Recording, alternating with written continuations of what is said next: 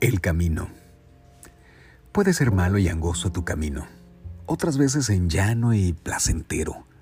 La vida te hace ser un peregrino, camina firme y deja el derrotero. Andando vamos desde que existimos, porque la vida siempre es caminar. No caminamos porque así vivimos, es que para vivir nos toca andar. Y en el momento en que nos detenemos, tendremos ya pensado y meditado si nos paramos porque lo queremos o es que el camino ya se ha terminado. Nuestras alforjas siempre van repletas de amores, ilusiones y esperanzas, pero no van con todo ya completas. También caben rencores y venganzas.